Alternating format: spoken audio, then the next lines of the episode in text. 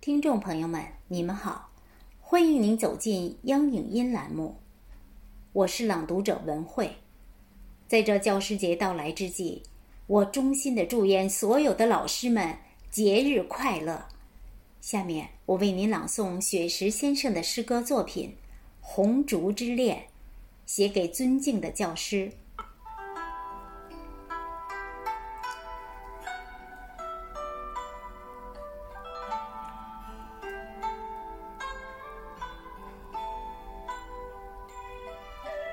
红烛在默默的燃烧，从十月到九月，一直在闪耀。红烛在静静的点亮，雪花晶莹，变成春雨的傲娇。如果创作是朗诵的序言，那么春耕就是秋收的初稿。花开心艳。在香雪台上舞蹈，一方古木弹出了铮铮音妙。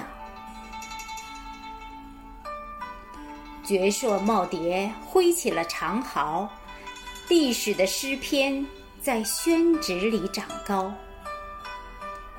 几块竹板相碰，赞美生活的逍遥。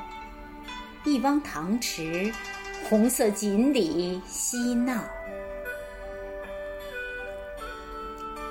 红底墨字，优雅的陪伴花桃，银发映着春喜，在木凳上思考。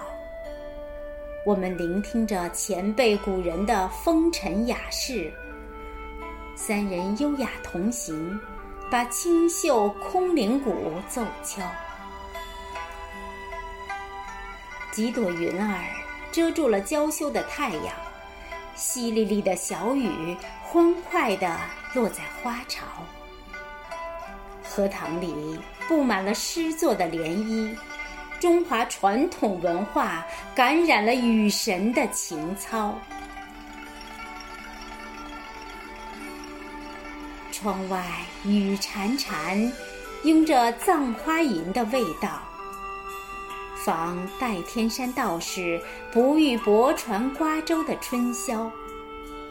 游园不值，感受朱自清的清脑；春江花月夜，把滁州西涧的春日播了。此时相望不相闻，愿逐月华流照君。诗社同仁都是展翅欲飞的鹏鸟。